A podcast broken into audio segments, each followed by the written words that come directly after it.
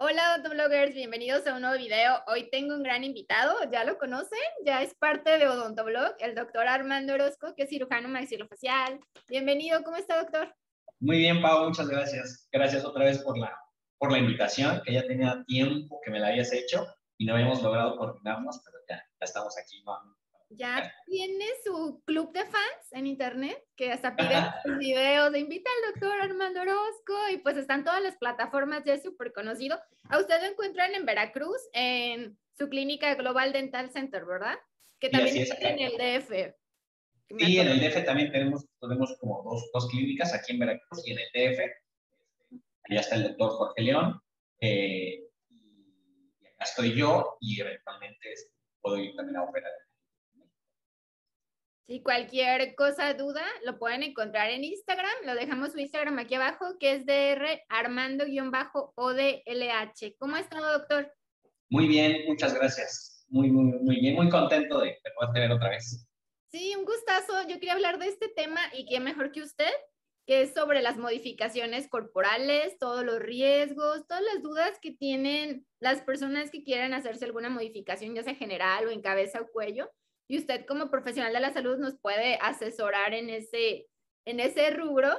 Y, y también usted que es un profesional, es un cirujano maxilofacial, que tiene tatuajes, por ejemplo, a mí me preguntan mucho de, si me pongo un tatuaje, ya mi paciente no me va a tomar en serio. También tienen como que esas dudas de profesionales de salud, no podemos pues, usar modificaciones corporales o no podemos traer piercings, o como que si estuvieran peleadas esas dos partes. Y hoy vamos a platicar pues de todo, desde tatuajes, piercings, pues escarificaciones, ahí también muchos piercings en, y modificaciones en cavidad oral que se pueden hacer en esclera. Vamos a platicar de todo eso, así es que estoy muy emocionada. Quédense aquí en el video para que, que aprendan un poquito de estos temas. Vamos a empezar con tatuajes, ¿verdad? Los tatuajes son ancestrales. Sí, bueno, sí, se han encontrado este, eh, restos. Hay, hay una momia muy famosa que se en los Alpes, de, de, el nombre de Otzi, este, tiene más de 5.000 años, obviamente 3.500 años antes de Cristo. Eh, tiene unas marcas de tatuaje, eh, que son unas líneas, creo que le encontraron más de 60 tatuajes, este, con unas líneas que aparentemente se piensa que en esa época lo usaron con fines curativos, eh, con fines como de acupuntura. ¿no? Uh -huh ya se han encontrado esos restos, han encontrado restos también en Perú, eh, en la zona de la costa de Perú, encontraron también otros restos que también tiene tatuajes, me parece que ese le encontraron tatuajes de cocodrilos, serpientes, mariposas, un poquito más, más como estético.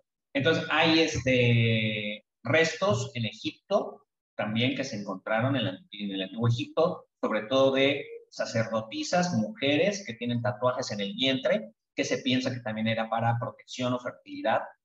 Eh, obviamente en Norteamérica, en México, también se han encontrado eh, uso de tatuajes.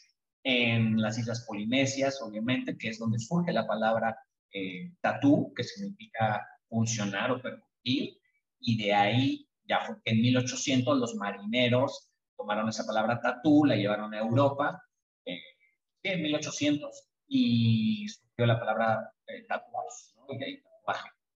Sí, también los pigmentos que usaban eran como naturales, ¿no? Eran sí, es, pigmentos que se encontraban en la naturaleza y lo hacían como con puntas y algún, como si estuvieran cincelando, ¿no? Exactamente, utilizaban esos como usaban eh, puntas que a veces eran de espinas de pescado, eh, con huesos afilados, los usaban sí. restos de huesos afilados con, con espinas de pescado, y, este, y con eso iban introduciendo el, la tinta, ¿no?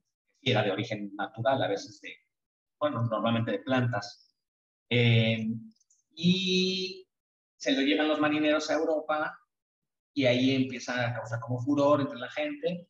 Eh, empiezan a tatuarse. Incluso hay también documentos de que en el siglo, creo que 14, hay ciertos emperadores que usaban este, tatuajes. Uh -huh. Hay también en Japón, Los yakuza, ¿no? Los yakuza, sí. O sea, es que antes, ah, bueno, también cuando los marineros se los llevan a Japón, empiezan a tatuarse, pero empiezan a tatuar a los delincuentes para marcarlos. Y entonces les ponían tatuajes en la parte del antebrazo.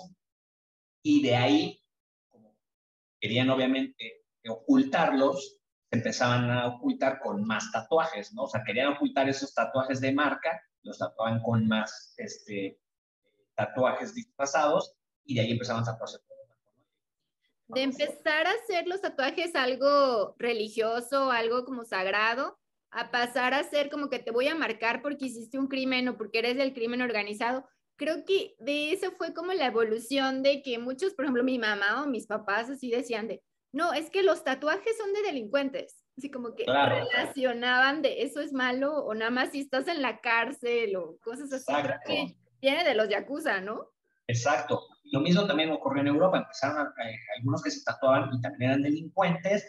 Y entonces, ¿qué ocurría? Que se iban al mar, donde se iban a perder por años y no los iban a poder agarrar. Y entonces este, ya iban, llevaban tatuajes. ¿no? ¿Hay un tatuaje o eres marinero o es este, delincuente que está huyendo. Entonces, este, pues ahí, de ahí surgió un poco ese prejuicio, ¿no? De, de, mala o que andaba en malos pasos.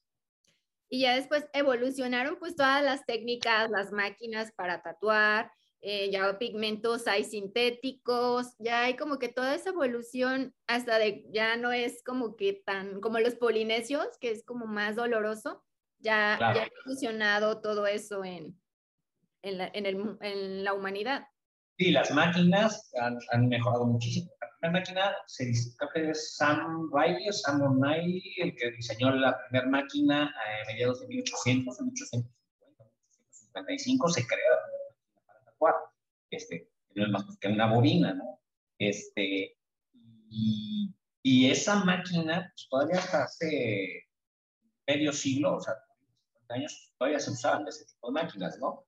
Este, pero ahora ya últimamente sí han evolucionado mucho las máquinas este, para tatuar. Hay unas que son casi un, un lápiz, este, ya son hasta inalámbricas, conectadas, tienen su propia batería y todo. Pues ya, y las agujas también han mejorado, ¿no? Eh, antes las agujas que se usaban en esas máquinas de bobina, pues eran otro tipo de aguja. Ahorita ya son unos cartuchos de aguja que intercambias casi como si fueran fresas de la pieza de mano intercambias por otra, porque obviamente cada técnica tiene su tipo de aguja o dependiendo del diseño del tatuaje, pues el tatuador conoce qué tipo de aguja. Y las agujas deben de ser igual que en odontología desechables. La que usen contigo no la usan en otra persona, o sea, vienen empaquetadas y, y estériles. Así es, así. Todavía hace un tiempo las agujas más viejas sí las, las esterilizaban, pero este, claves y todo, ¿no? Ahora sí deben tener sus autoclaves también, parte de las regulaciones que les, marca la COFEPRIS a, a, los estudios de tatuajes, que deben tener su autoclave, pero este, también usan para cosas, ¿no? O tatuadores que todavía usan esas máquinas, esas agujas. Pero ya te digo, hay unas agujas que ya son desechables y este, intercambian. Se intercambian. En cuanto a la evolución de cómo la sociedad ve los tatuajes, creo que ha cambiado muchísimo.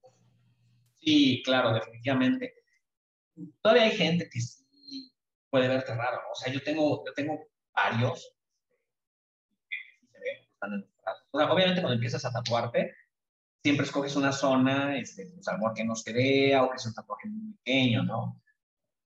Y la verdad es que se vuelve algo que, que a quien le gusta de verdad, este, se ha tatuado, te, algo te lo podrá decir, y se vuelve un poquito como que una adicción, por así llamarle, porque te va gustando, ¿no? Y te va gustando cómo se ve, te va gustando cómo decoran tu cuerpo, y entonces te vas haciendo más. Entonces, pues obviamente se van haciendo más evidentes. Y la gente, pues sí, hay gente que se te queda viendo, ¿no? Y hay gente que se te queda viendo para bien, o sea, oye, qué padre, que se ve cool. Eh, hay otros que no tanto, este, pero bueno, creo que la gente se ha ido adaptando un poco a esto. De hecho, yo he visto que mucha, mucha, mucha gente tiene tatuajes este, algunos no visibles, pero incluso en el área médica he visto muchos que a lo mejor no pensabas que tenían tatuajes y vas a, vas a entrar al quirófano y estás en el vestidor donde todo el mundo se cambia y ves que se quita la camisa y trae un pequeño tatuaje aquí en el pecho o en la espalda o en la parte más alta del brazo y dices, ah, mira, pensé que él, o en el tobillo, nunca pensé que él tuviera un tatuaje y mira, tatuaje, ¿no? Como que es mucho más, más este, difundido, ¿no? El, tatuarse. Y en el área de la salud siempre pensamos de usted que es especialista, es cirujano maxilofacial. Un paciente lo ve y nosotros pensamos, si me ve con tatuajes o me ve con perforaciones, me van a tomar menos en serio los pacientes. ¿Pasa, no pasa? ¿Es un mito? No, sí, sí pasa, sí pasa, aunque como te digo, se ha quitado un poco. Eh, tú puedes así ver en, Instagram, yo eh, sigo a muchos doctores también, este, tanto maxilofaciales como cirujanos plásticos, estilotorrinos, neurólogos, cardiólogos, y muchos traen tatuajes. Eh, hay quien sí los oculta, hay quien no. Los pacientes en general, la primera impresión sí te ven así como raro, ¿no? Cuando son jóvenes, no tanto. Es decir, pacientes que son de a lo mejor de 30 años para abajo, te ven súper normal, o sea, hasta te preguntan, oye, ¿qué tal tu tatuaje? Oye, ¿quién te, quién te lo hizo? ¿Qué recomendarías? ¿no? Hasta ya he recomendado pacientes con tatuadores. Pero si ya gente mayor, a lo mejor de más de 40, 50 años, no todos, todavía algunos sí quedan un poquito ya más raro, ¿no? Entonces, no te limita, eh, yo siempre he sido muy, este, de la forma de pensar que no, no, tú debes hacer lo que te gusta, eh, quien dice, estamos en esta vida y solo es una y tienes que disfrutarla y no hay por qué, o sea, no venimos a juzgar a los demás y creo que también no se debe juzgar a una persona, porque, es decir, juzgar su trabajo por cómo luce, ¿no? eso es muy independiente, conocimiento, las habilidades, la experiencia, es muy aparte de cómo luce. O sea, es como las personas que, pues bueno, muchas señoras, y yo tengo muchas pacientes de, me decía, oiga, usted tiene tatuaje. Ya le vi de cerca el él tiene tatuado toda la, la, línea de los ojos. me dice, bueno, sí, pero es diferente. Le dije, no, pues es lo mismo. A él le gusta ese tipo de decoración, a mí me gusta de otra manera, pero es, es un tatuaje. Sí. pensando la señora y me dice, bueno, sí, sí.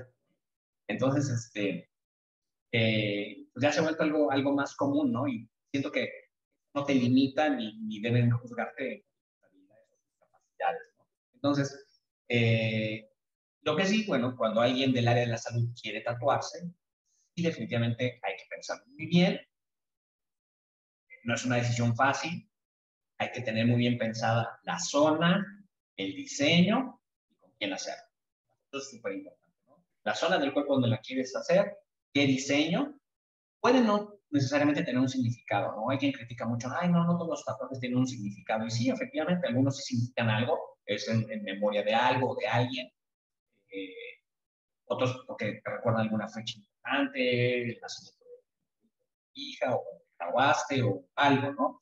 Y es válido también que tengamos significado, pero otros no, porque los haces porque te gustó el diseño o porque soy fan de una caricatura, lo que sea, ¿no? Entonces te lo puedes hacer y no tiene necesariamente un significado, pero este, sí pensar en el diseño y en quién te lo vas Buscar como tatuadores certificados que tengan instalaciones adecuadas. Sí, sí, o sea, Obviamente sí es más caro. Eh, y, hay gente que, va muy barato, pueden ser aprendices, y no digo que esté mal, eh, hay aprendices muy buenos y que obviamente te van a cobrar menos. Y qué padre, ¿no? Si estás dispuesto ahora sí que a, donar tu piel a la práctica de alguien, como cuando te llevas a un, a un paciente eh, a odontología y, eres estudiante, y pues él sabe que vas a, a, practicar con él, ¿no? Te llevas prima, a tu hermano, a tus papás, y se ofrecen.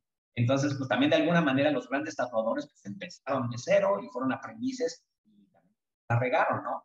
Entonces, eh, te puedes ofrecer tu piel a alguien para que aprenda y hay muy buenos aprendices. Yo sigo en Instagram muchos tatuan muy bien y bueno, este te va a superar a su maestro. Pero, pero sí pensar en que los tatuajes sí no son económicos, o sea, de verdad que sí pueden volver un lujo, ¿eh? porque no son tan baratos. Este, y menos, de, menos de alguien experimentado o de alguien que ya tiene una gran carrera, pues te va a cobrar más. Sí, sí, sí, sí, pueden salir caros. Entonces, este, mejor ahorrar y, esperar, porque también luego tienen citas muy llenas, muy saturadas, tienes que esperar mucho, a veces medio año, un año para tratar con alguien muy famoso o muy experimentado. Pero bueno, te sirve ese tiempo para ahorrar, pero sí, este, siempre pensar eso, ¿no? Y las instalaciones, evidentemente, al igual que en odontología, deben manejar sus claves.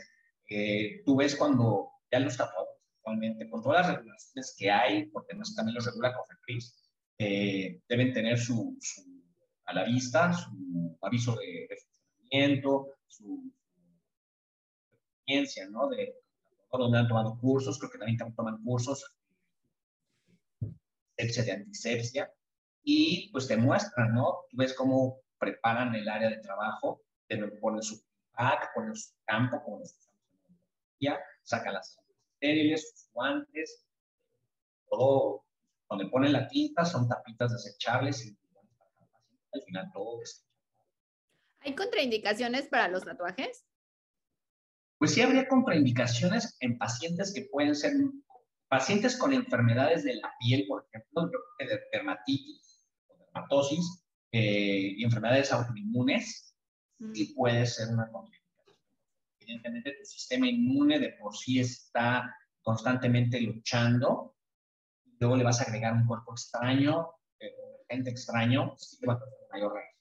Entonces, sí puede haber contraindicaciones en pacientes eh, de enfermedades autoinmunes o con problemas de inmunidad también, evidentemente es una herida que si no está en el sistema de defensa al 100%, pues te puede ocasionar un proceso infeccioso debe hasta cero, ¿no? Eh, obviamente pacientes con VIH y hepatitis deberían tener más cuidado, o sea, no digo que no se los puedan hacer, se los pueden hacer, obviamente informar al tatuador que padece esta enfermedad, problema, eh, y cuidarse más, o sea, estar muy bien controlados en su enfermedad para que no haya también los pacientes que tienden a hacer cicatrices queloides, ¿no? Creo que no. Sí, los pacientes que tienen cicatrices queloides, sí, seguramente pueden hacer, puede, puede hacer que el tatuaje Y es que para que cicatrice un tatuaje depende de muchos factores. Al igual que cuando uno opera, cuando uno es cirujano, pues uno sabe que puede haber eh, factores que uno puede controlar, como es lo cuidadoso que sea el cirujano, que no se, es muy atrabancado con los tejidos, pues obviamente va a causar más inflamación, más dolor. Eh, quien es muy cuidadoso, ya sabes que influye la oscura, la textura, todo eso influye para la inflamación, pero hay factores que yo no puedo controlar, que son los propios del paciente, ¿no? De cómo vaya a reaccionar, de quién, por muy atrabancado que seas, a lo te va muy bien, y hay a quien con una cosita muy delicada se inflama demasiado. Entonces, igual ocurre con los tatuajes, ¿no? El tatuador influye tanto la tipo y la calidad de tinta que usa, como la fuerza con que inyecta o con que pasa la aguja porque muy brusco y muy tosco iba a causar más reacción y luego son esos tatuajes que quedan un poquito como elevados, como con cierto relieve. No necesariamente porque tú hagas cicatrices queloides, pero pueden quedar con cierto, con cierto relieve por la calidad de la tinta o por la mano del tatuador. O también si no seguiste los cuidados adecuados, pues no asolearte, no nadar y meterte al mar, no hacer ejercicio un tiempo, no arrancarte la fósfora, varias cosas. Sí, en cuanto a cuestiones de salud, leí algunos estudios que, en que los encontraron pigmentos y estas impurezas en los ganglios linfáticos que se toman como cuerpo extraño y en pacientes se han encontrado como en ganglios linfáticos. ¿Esto puede pasar? ¿Esto es tóxico? ¿Es malo? ¿La cantidad de tinta? No es muy común. De hecho, ese es uno de los motivos por los que la tinta se va atenuando. O sea, por eso es que va un poco este, perdiendo la, la viveza de los colores o de la tinta, porque el cuerpo constantemente va a estar absorbiendo y tratando de quitar el pigmento. El pigmento queda eh, entre, la, entre la epidermis y la dermis. Ahí es donde queda el pigmento. Entonces, obviamente, la reacción inflamatoria, los macrófagos empiezan a encapsular este pigmento y obviamente en el proceso de eliminarlo pueden sí eh, transportarse, trasladarse hacia los ganglios linfáticos. Eh, no siempre ocurre, pero puede pasar. Y si el cuerpo extraño, en este caso el pigmento, se acumula demasiado en el ganglio, pues sí puede causar molestia, inflamación que el paciente siente el ganglio y entonces a lo mejor hay que valorar si es necesario retirar ese, ganglio, ya quirúrgicamente. pero no es tan común. Sí pasa, pero no es. Como es un proceso inflamatorio ya que se vuelve crónico, eh, más lento, ¿no? Ok, puede pasar por sería la, pues, de las complicaciones que se pueden pasar, pero no son muy comunes. Sí, no, complicaciones sí puede haber desde, desde infección, que lo más común pues sería infección, ¿no? Infección o una mala cicatrización, que quede o una cicatriz queloide o una cicatriz del levantada donde ya no da un aspecto bueno, ¿no? Ok, ok, ok. Sí, vamos ahora a trasladarnos a piercings que piercings, pues se puede poner piercings en cualquier parte del cuerpo. Este, son muy comunes y es una práctica que también es desde los mayas, los aztecas, que es, no es algo que, ay, se les ocurrieron a los chavos. Este, no, no las, las, hasta las expansiones, las expansiones también las usan los aztecas, en Mesoamérica, este, en tribus de África, usan este, perforaciones, expansiones, muchas modificaciones corporales y que tiene que ver con cuestiones estéticas, religiosas, por muchísimas cosas se hacían por algún cambio en la vida que no sé, te matrimoniabas y hacían una perforación. Sí, incluso cuando pasan, cuando pasan de, la, de la pubertad o de la adolescencia a la madurez, les hacían o tatuajes o perforaciones, ¿no? Y este, sí siempre representa algo, o con medios curativos, ¿no? Curativos o de, de magia y todo eso. Sí, como lo de los tatuajes en el, vientre que tenía que ver con la fertilidad, o sea, tiene que ver como mucho, no era como que se les ocurría, sino tenía algo relacionado a. En cuanto a los piercings, pues se pueden hacer en muchísimas partes del cuerpo, en cartílago, el óvulo, en labio, en lengua, en donde se les ocurra, en pezones, en cualquier parte del cuerpo se, se pueden colocar en las orejas, que es lo más común, en úvula, he visto núbulas, eh, en mil partes. Eh, lo hacían como también como los egipcios y los indios como posiciones jerárquicas, como decía, sociales o en sistema de castas, de las personas que tienen piercings pues eran de, de, de la jerarquía, de, de, de las más altas o de los que gobernaban una comunidad y era lo que indicaba a, a esa persona que representaba esas perforaciones. En el ombligo, por ejemplo, leí en los egipcios que se distinguían como de la realeza. Sí, y en muchas, en China, este, para casarse se hacían un piercing, que se, se, incrustaban oro, todo tenía como un significado. En cuanto a los piercings en cavidad oral, a mí me preguntan muchísimo, piercings pues estamos hablando de que se perfora para poner un arete o alguna, alguna joyería. En cuanto a piercings de cavidad oral, todo el tiempo me preguntan si me puedo poner en la lengua, si la lengua me va a quedar sin consensibilidad, sin sensaciones, si puede haber algún problema en el labio, sabemos que también en la lengua puede causar cuestiones de, de recesiones gingivales, en el labio también, pues son estructuras que están rozando y que pueden inflamar y, y, lastimar parte de la boca. ¿Usted qué opina en estos casos? Sí, bueno, en, el caso de los piercings, y mira que me gusta, este, bueno, yo tengo eh, en, en, la oreja, me gustan mucho, cómo se ven y todo, ¿no? Y en la oreja, pues ya, ya lo han modificado ya no solo el lóbulo, perforan la parte del hélix, el antihelix, el trago, el antitrago, la concha. Todo, cualquier parte. sí, ¿no? Y hay diseños ya de, de, los mismos aretes este, para, para, todo, para todas las partes anatómicas, ¿no? Al igual en el labio, pues ya han diseñado distintas, o sea, poner desde aquí en la parte central hasta incluso aquí en un lado. Hay otras modificaciones donde, donde hacen hasta como una perforación unos discos en el labio. Pausa y pausa, doctor. Lo que no hablamos de tatuajes es que he visto personas que se tatúan el labio, la parte interna. Sí. Eso no se recomienda.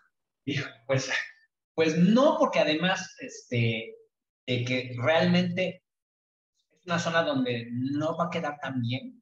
Digamos, hablando por la parte de cómo se va a ver, por la humedad y el roce, son tatuajes que no se van a ver tan padres. O sea, por ejemplo, también tatuarse la palma de las manos, este, luego no quedan tan, tan bien, o los dedos, son tatuajes que son bien difíciles, la gente que sabe muy bien para, tatuar, los que se tatúan los, los nudillos y estas partes, este, es difícil que estarlos retocando, porque el roce constante hace que se pierda más fácil la tinta, y en la palma no se diga. Entonces es difícil que queden bien. Entonces adentro de boca, la humedad, además de que puede aumentar sí, el riesgo de infección, pues por las bacterias que hay en la boca, sin alguna higiene, e independientemente de eso, a lo mejor no queda tan bien. Y en mucosa, pues se va a absorber más rápido. Y he visto en el labio, y he visto en el paladar, hay un video que anda rondando por ahí que se tatúa una chava en el paladar. Sí. Entonces, este, bueno, también muy su gusto, pero sí siento que este, no, no va a durar, estéticamente no se va a ver tan bien. Y bueno, no sabemos si en algún momento dado, como no es tan común y a lo mejor no se ha estudiado tanto, que pudiera estimular la formación de algunas patologías. Por que eso desencadene algún tipo de melanoma, eh, una displasia a nivel de mucosa, ¿no? Entonces, ahí sí tengo mis dudas y no hay estudios porque no es tan común. Pero también en cuanto a los piercings, sí, efectivamente, digamos, además de las complicaciones propias del procedimiento, puede haber infección o se pueden hacer queloides, adecuadamente, porque luego colocan piercings que quedan muy apretados y no se contempla la inflamación que va a haber. Entonces, luego se inflama, el piercing está apretando y eso ocasiona una reacción inflamatoria fuerte y deja queloides, aunque no seas propenso a queloides. Y la otra es que ya con el tiempo, el piercing en el labio, pues sí va a provocarte en esa zona desgaste de los dientes y recesión química. Al igual que el piercing de la lengua, así lo hemos visto. Depende mucho de la ubicación. En la lengua depende mucho de la ubicación. Pero sí, definitivamente, eh, el roce contra los dientes los va a desgastar, va a haber recesión. En el paladar puede lesionar.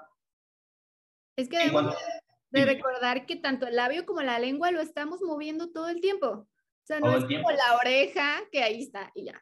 Entonces, este es un movimiento, comemos, hablamos y es ese roce, cómo interaccionan todas las estructuras al hablar, al masticar, al tragar. Todo eso puede afectar muchísimo. Y cuando se quita un piercing, hay que tener en cuenta que queda esa zona, queda el, hoyito, ¿no? Y si queda como la marca, sí, ahí queda. O sea, tú puedes ver perfectamente a alguien que tuvo un piercing. Sí. A rato ya no sé. Pero sí. En, la lengua, en la lengua puede haber complicaciones de no sé, que la persona pierda sensibilidad, no pueda moverlo. Si lo hacen en una zona que, anatómica que no es la correcta. Sí, sí, si no se contempla Teóricamente, el que hace piercings que la lengua, la teoría es que debe saber exactamente dónde colocarlo, ¿no? Eh, nosotros en cirugía, pues vas a hacer una frenelectomía este, o algún procedimiento de quitar. He hecho reducciones por macroglosia, donde hay que cortar parte de la lengua, o glosectomía por tumores, entonces tienes que contemplar perfectamente los vasos sanguíneos y las estructuras nerviosas. Además, recordemos, la lengua está conformada por ocho pares de músculos y uno impar, o sea, son 17 músculos en la lengua. Y está inervado por el nervio facial, que le da la porción de, gusto a los dos nervios anteriores, el nervio eh, igual, que es parte del trigémino para la sensibilidad, el nervio gliosofaringeo, para la parte del gusto, el tercio posterior, y el nervio facial para la movilidad, perdón, el nervio hipogloso para la movilidad. Entonces son hipogloso, facial y trigémino. Son cuatro pares craneales que inervan la lengua. Entonces, sí puede pasar que con un piercing o disminuya la sensibilidad o hay alteraciones en el sentido del gusto. Para la movilidad no tanto, porque el nervio, el nervio va más profundo y un poquito más inferior. O sea, ya para que lesionen el nervio hipogloso, solamente cuando hacen las modificaciones en lengua bífida podrían llegar a lastimar. No creo parte siquiera en la lengua para una lengua bífida, sí podría haber lesión del nervio hipogloso. En el piercing a lo mejor el hipogloso no, pero sí pueden alterar la sensibilidad o alteraciones en el sentido. El piercing, esa parte, la lengua es una zona supervascularizada, puede haber hemorragia si no se hace en, en el lugar correcto. Sí, puede haber hemorragia. Y es doloroso, ¿eh? Sí, es doloroso. Yo nunca me he hecho ese, pero por ejemplo, mi hermano se lo hizo alguna vez hace muchos años y, en cuanto se lo hizo se desmayó. Entonces, este. Sí. También y, obviamente. Ajá, no estamos diciendo que no se hagan perforaciones. Si, las, si se las quieren hacer, tengan en cuenta todos esos cuidados. Igual como es una zona de joyería que está en una zona donde nos alimentamos, tener muy buen aseo, eh, tener esos cuidados, o sea, háganlo, pero si lo van a hacer, pues vayan a lugares donde lo sean, pues todo lo que ya dijimos, que se usen. Este, y además contemplar que, por ejemplo, el piercing en el labio o en la lengua, sabemos que va a provocar ese roce contra los dientes, pues sí, tal, vez eh, ir haciendo consciente que los movimientos, hacerlos más controlados al comer, al hablar, para evitar ese roce, que bueno, va a haber algunos roces inconscientes, y entonces hacer visitas más periódicas al odontólogo para ir controlando que si hay desgastes o si hay recesión, bueno, pues irlo vigilando, este, si hay que hacer ya un, un, colgajo para, para, la encía, pues hacerlo, o si hay que restaurar el diente que se está desgastando o, que tengan en cuenta de que va a pasar algo, o sea, que tener algo ahí rozando va a tener alguna complicación, igual háganselo, como dice el doctor, pero con sus visitas periódicas al odontólogo. También se hacen eh, piercings en frenillos linguales y en úvula. Sí, también los hay, también los hay. El de la úvula, sí, pues entonces es súper para deglutir, es igual que el de la lengua. El del frenillo, ah, como sea, el frenillo es un poquito más, más este, una estructura menos eh, trascendente, digamos, aunque bueno, está en el rostro. Ok. Ok, si lo van a hacer, lo hagan con sus cuidados y, y, si ven alguna, a mí, por ejemplo, me escriben, yo tengo un video piercing, si me escriben, ay, tengo muchísima inflamación, y yo, ve al médico, sé qué le puedo decir, no les puedo ayudar de, no te estoy viendo, no sé qué tengas, pero si ven algo después o ven algo raro en su lengua o ven algún cambio de color, pues obviamente acudan a su médico para que los pueda revisar.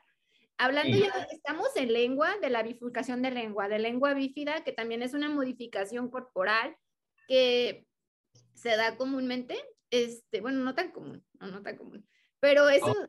¿qué pasa cuando ah, cortamos la lengua a la mitad y bueno, a fin de cuentas, la lengua puede seguir moviéndose en partes como si fuera, fuéramos unos reptiles.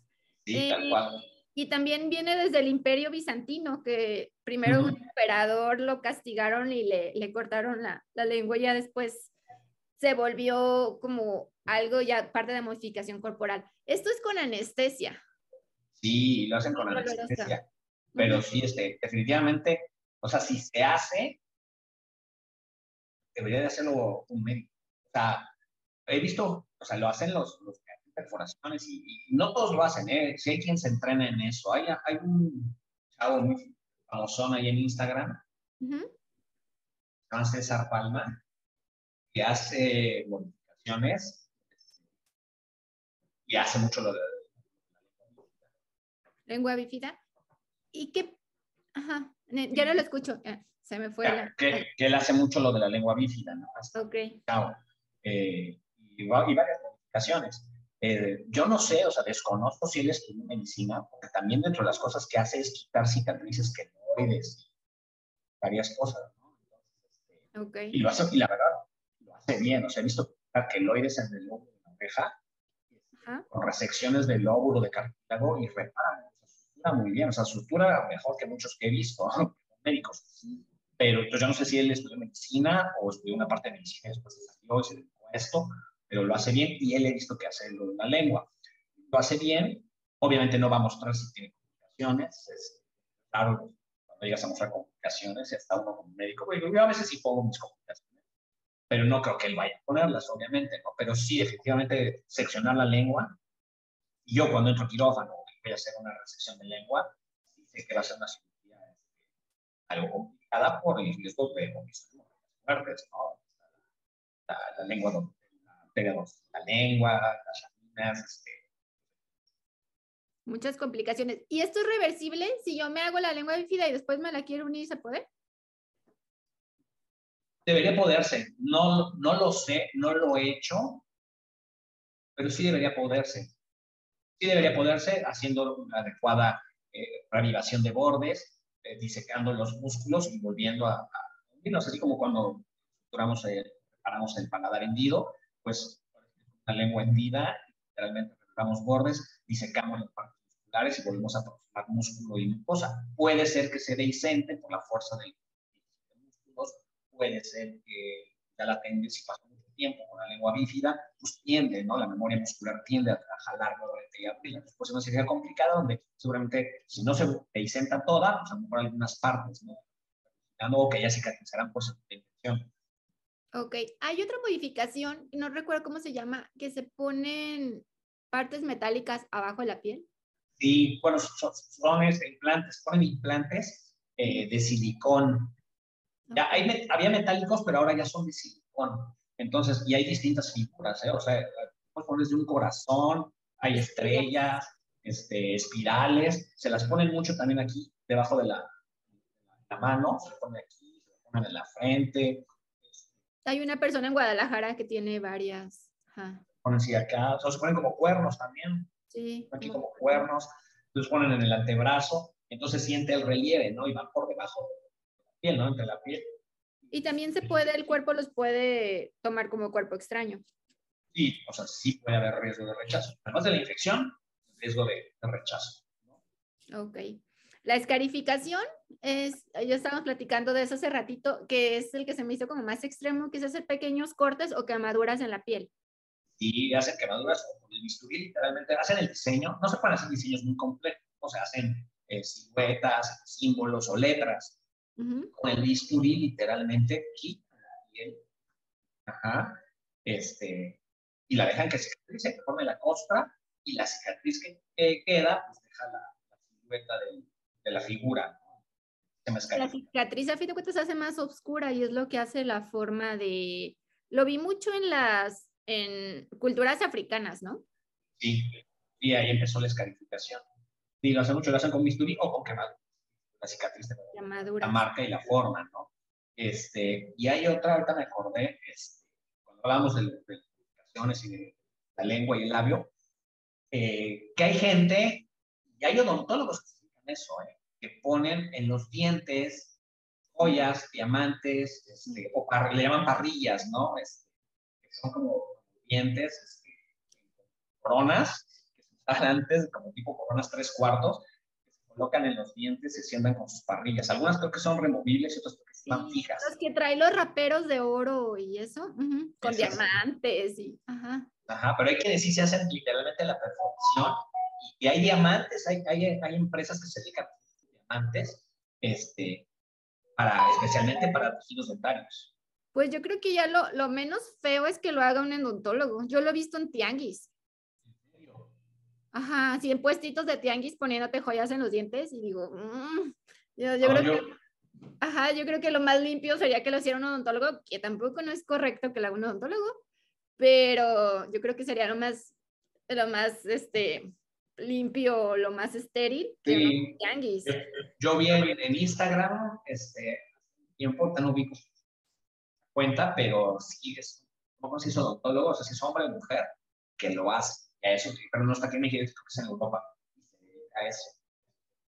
Joyería en los dientes. que también no lo recomendamos, pero este, si lo vas a hacer, pues hazlo con alguien más capacitado y que no, a lo mejor no te desgaste el diente, que te lo pongas sobre el diente, no sé, o algo removible, como dice el doctor.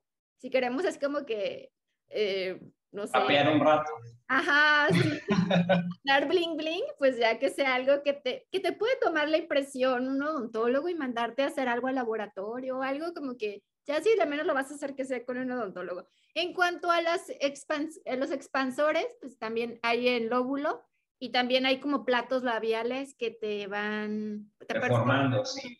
te van haciendo el labio como más grande. Este, este, este chavo que te digo que se dedica a, y hacer expansiones y lengua bífida, él usa un plato en el labio. Este, no sé si todavía lo usa, a veces se lo quita, pero sí literalmente trae el vermellón así suelto y trae el espacio de los discos. Que eso, Y al, igual que un expansor del lóbulo de la oreja, para que pueda volver a su posición es quirúrgico. Y de ahí sí definitivamente hay que cerrar. Sí, se reavivan bordes y hay que cerrar. Me han llegado pacientes así a pedir eso. En la residencia y en, la especialidad este, nos llegan pacientes con lesiones en, oreja, ¿no? Este, mordeduras de perro, este, o que yo tuve una paciente que su bebé cargándolo le, arran- le jaló el arete y le arrancó y le abrió el lóbulo. Entonces, pues hay que repararlo, ¿no? Entonces, eso sí fue hecho. Pero pacientes que lleguen a decir, oiga, es que quiero cerrarme con usted la expansión, no me ha tocado. Seguramente los cirujanos plásticos Ajá, sí se puede, de que decides ya no quiero traerlo, o igual el plato labial, que también se usa mucho en tribus africanas y americanas, Sí. que también pues tiene significados culturales y cosas Sí, así como Sí, de- sí, se debe, sí, sí, sí, de que se puede reparar, se puede. A mí no me ha tocado, pero los cirujanos plásticos seguro. Sí, sí, sí, pero ya viéndolo de forma fisiológica, pues traer la boca abierta, o sea, te haces respirador bucal, o sea, trae muchísimas complicaciones el no sellar tus labios de forma correcta. no lo vemos al momento, pero puede ser una modificación que no recomendemos tanto. Claro, sí, no, porque ya, es que muy su gusto, cada quien, pero y las implicaciones posteriores en cuanto al roce, en cuanto a, la resequedad de la mucosa, la deshidratación de la mucosa. Hablando de la zona maxilofacial, otra modificación que es como muy extrema es la de la tinta, el tatuaje del globo ocular. Sí, justamente platicábamos ¿no? de un caso que, este, que, falló, fail, que sí es súper delicado, ¿no? Que se tatúan la, la, esclera para cambiarla de color. Eso sí, creo que son pocas personas en el mundo que, que traen la, la esclera. Es, la esclera es la parte blanquita del ojo, que todos parte blanca del ojo. Y entonces lo infiltran la, la tinta. La, entonces decíamos que la esclera es la parte blanquita de nuestro ojo. Y se tiñe, eh, pues se, se, inyecta tinta directamente. Literalmente le inyectan la tinta, o sea, una aguja la inyectan, tienen que pasarlo entre, entre la esclera y la córnea y le inyectan. Pero hay muchísimo riesgo, o sea, desde ceguera hasta infección, quemosis, muchísimas cosas. Lo vimos en ese caso. Afortunadamente en el caso que veíamos ahí en internet, este, el paciente lograron resolverle y, salvarle el ojo, aunque le quedó, le quedó, el pigmento le quedó bien, pero el pigmento le pasó una parte hacia el párpado, el párpado le quedó verdoso. Eh, bueno, hay casos donde pierden el globo ocular. Sí, eh, pero todo eso es cuestiones estéticas, o sea, de que quiero traer mi esclera de colores o simplemente estético. Sí, pueden perder el ojo, totalmente decíamos ceguera o, o, tener ese como sensación permanente de cuerpo extraño, como cuando sintieras algo adentro de tu ojito que todo el tiempo... Pues no sé si lo sientan, ¿eh?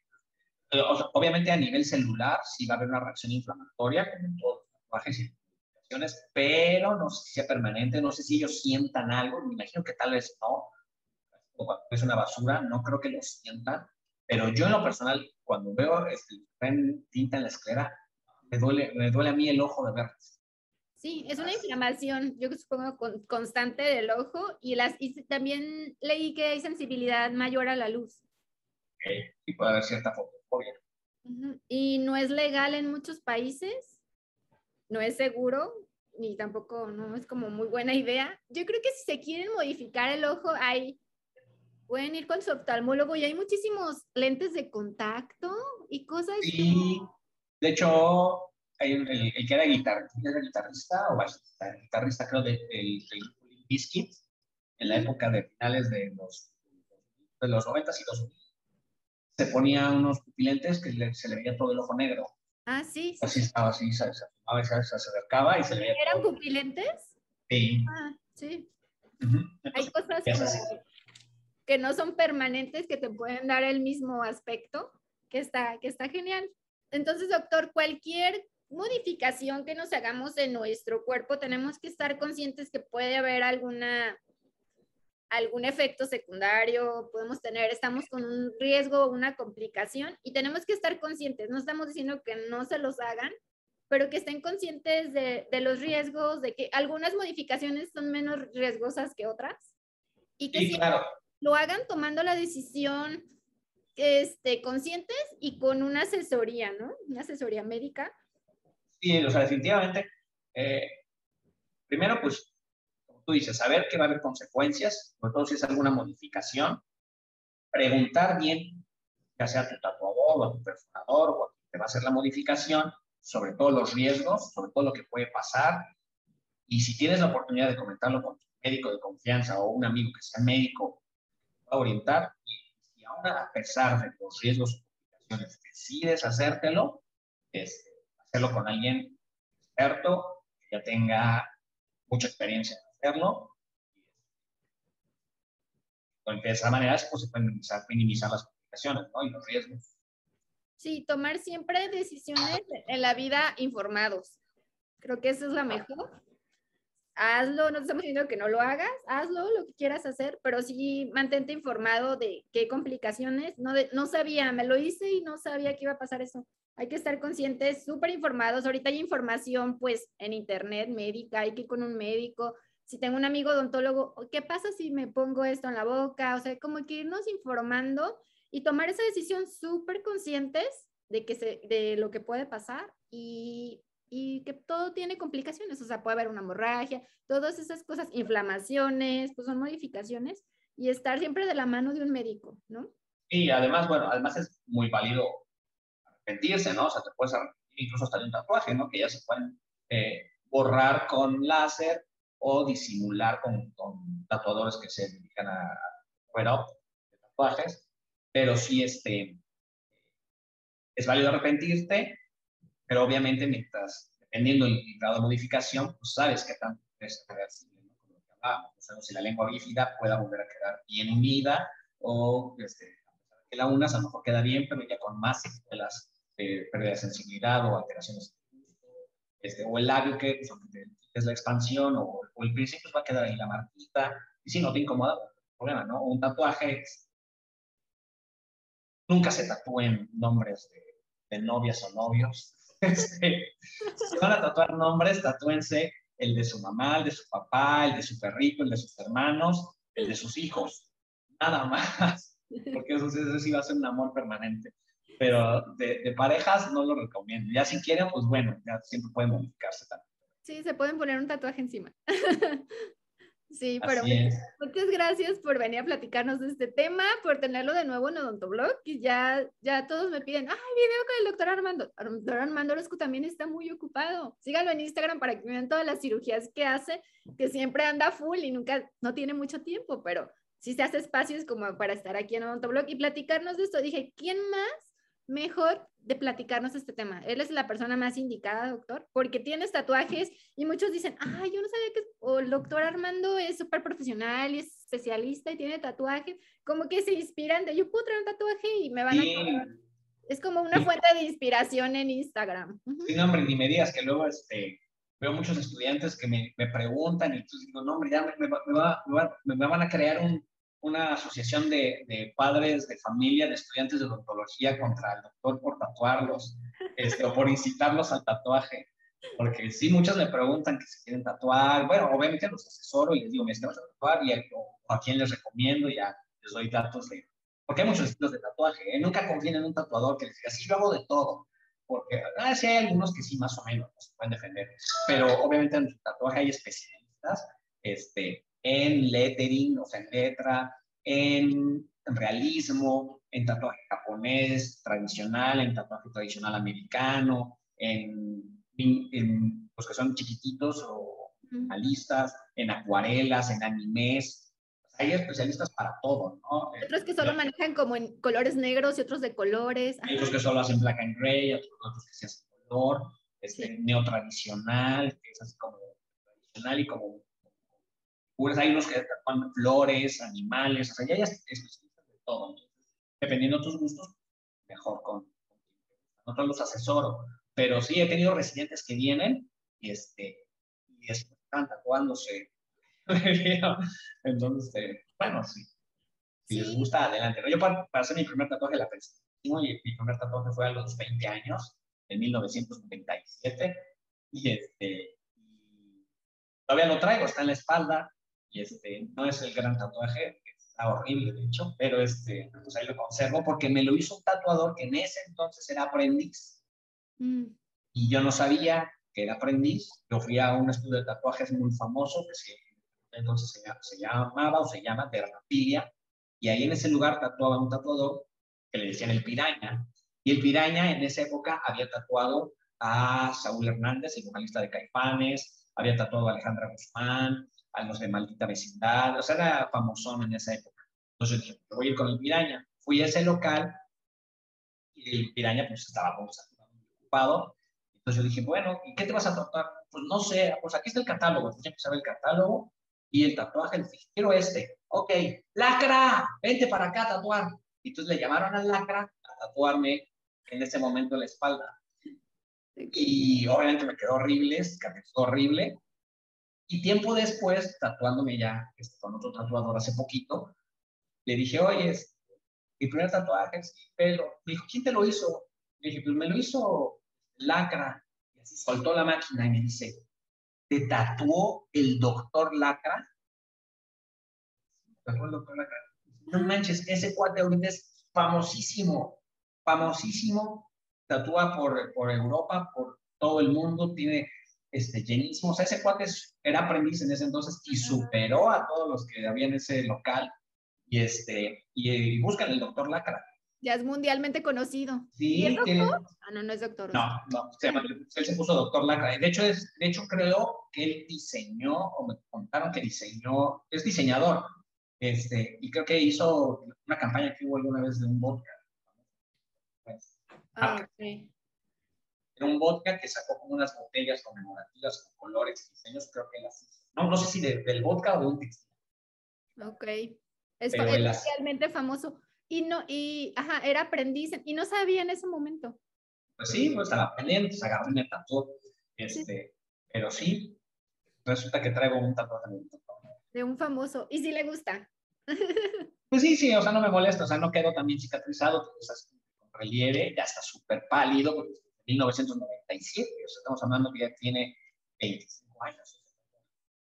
Sí, pierden su color y hay que tener retoques y hay que tener como cuidados, ciertos cuidados con los tatuajes. No, ya de partir de ahí, con los siguientes, pues ya me dediqué a investigar bien con cada tatuador, veía su carpeta. Además, no se confíen luego en las carpetas de los tatuadores porque algunos ponen las fotos que recién toman cuando acaban de terminar un tatuaje. Y un tatuaje recién terminado se ve padrísimo se ve súper bien, brilla, se ven los colores súper bien.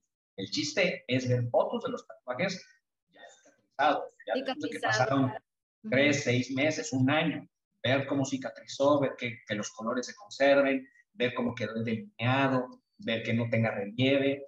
Claro, influyen mucho los cuidados que haya tenido la persona, ¿no? Pero sí habla mucho de... En total, ¿cuántos tatuajes tiene, doctor? Tengo como 18, 19. Ok. Entre chiquitos y grandes. Entre chiquitos, grandes y todos. Sí, sí, sí. O sea, de verdad, sean el especialista, sean odontólogos. También tengo una amiga que le gustan mucho los tatuajes, pero ya es prosto. Y ella tiene en los brazos y cuando usa filipinas cortas, pues al ser prosto tienes contacto con personas mayores. Claro. Y siempre como que las señoras, se le quedan viendo como que, ay, esta, esta doctora que... Y ella le súper encantan, tiene muchísimos. Y es que a lo mejor elegí la, la especialidad incorrecta con todos los videos que le llegan. Ya como que al principio así como que, ay, esta doctora. Y ya después ven su trabajo y las prótesis súper fregonas que hace. Y aparte la, la, la súper recomiendan porque como dice, o sea, la imagen no va a determinar qué tan bueno eres o qué tan malo eres en algo. Y como dice usted, doctor, creo que antes de ser doctores o antes de ser especialistas, somos personas, somos seres humanos y si tenemos ganas de hacernos algo, de hacerme 50 perforaciones en la oreja o si me quiero hacer un tatuaje, lo haces porque a ti te gusta. Y ya después de ser persona, de ser Paulina, de ser, ya eres ese profesional. Y creo que puedes combinar tus dos partes, de que si quieres hacerte alguna modificación, un tatuaje y demás, con tu vida profesional y llevarse perfectamente. Claro, sí, sí, sí, es como, pues hasta la forma de vestir, ¿no? O sea, a ti te gusta ponerte este, cierto tipo de blusas o traer el cabello así súper cortito con un mechón por acá blanco, es igual, ¿no? Yo lo respeto, es gusto, ¿no? Es... Y muchos también ya se están usando los tatuajes en la cara. Y, he visto en Instagram chicos, chicas con tatuajes o por Como ¿Sabes qué, He visto que usan mucho, una, una tatuadora, luego te paso el, nombre, si quieres para ponerlo. Ella se llama Shaughnessy, está en Canadá. Y se, se dedica, empezó como tatuadora, pero se ha dedicado más a tatuar gente que ha perdido las cejas, de ah, quimioterapia o que por alguna razón las perdieron, y las tatúa, pero increíble. O sea, no es como lo que hacen, muchas que hacen como pelo a pelo. O sea, no hace eso. Hace otro tipo de tatuajes que de verdad parece que les devuelven la, la, la, ceja. También tatúa pecas. Ahora no sé por qué está muy de moda la gente ponerse pecas. Entonces tatúa pecas que se ven súper naturales. También tatúa pezones. Gente, a mujeres que han, han hecho mastectomías, tatúa unos pezones, más porque no tienen relieve, pero tú lo ves y, y se ve literal hasta en tercera dimensión. Sí, eso iba a decir que los tatuajes que pueden cambiar vidas, que cuando pierden un seno por mastectomía o demás, les, les vuelven a hacer su, el mismo color del otro, les, les igualan para que puedan tener una vida normal Y también he visto cuando pierden la, alguna parte del dedo o la uña, se las, se las tatúan para que parezca una uña. También ese tipo de tatuajes cambia vidas o quimioterapias o el hecho de, ajá, de que pierdas tus cejas y te las puedas tener una vida como de aspecto más normal. También ese tipo de tatuajes que te cambian la vida después de un tratamiento o de alguna cirugía o algo, también están increíbles. Sí, así es. Y se vuelve la, la, confianza de las, las personas.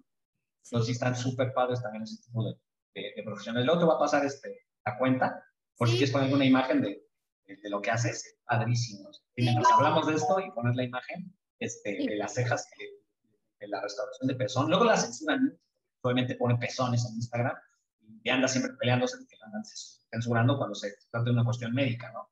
Pero es súper padre lo que hace. Sí, este, este video pues no lo vamos a monetizar porque si van a salir cosas feas y imágenes un poquito fuertes para, para algunas audiencias, pero pues quiero que esté en Facebook, que esté en YouTube para que todos lo vean y les llegue esta información. Y pues muchas gracias, Doc. Aquí vamos a poner cuentas también de tatuadores que ustedes recomiendan para que no les, estén mandando, no les manden tanto direct message al doctor. Aquí vamos a dejar sus recomendaciones y en los que sabe que son muy profesionales y, si quieren acercarse o escribirles, este, y ya les puedan dar cita y sí, lo hagan de forma... Ponemos las cuentas de, mis tatuadores favoritos. Va, y a usted también lo encontramos en su Instagram personal y vamos a dejar también el Instagram de su clínica. Muy bien, mil, mil, mil gracias, Pau. Gracias por su tiempo y por platicarnos de este tema tan interesante. Le mando ya sabes, cuando, cuando quieras, para lo que sea, nos hacemos el tiempo, platicamos de... Voy a hacer Sí, voy a hacer una cita para el próximo tema en dentro de un año. Yo sé que está súper ocupado, pero vamos haciendo el espacio. Gracias, un abrazo hasta Veracruz y gracias por su tiempo y sus conocimientos. Gracias, gracias a ti, Pau. Saludos. Nos vemos hasta un próximo video. Bye, suscríbanse. Bye.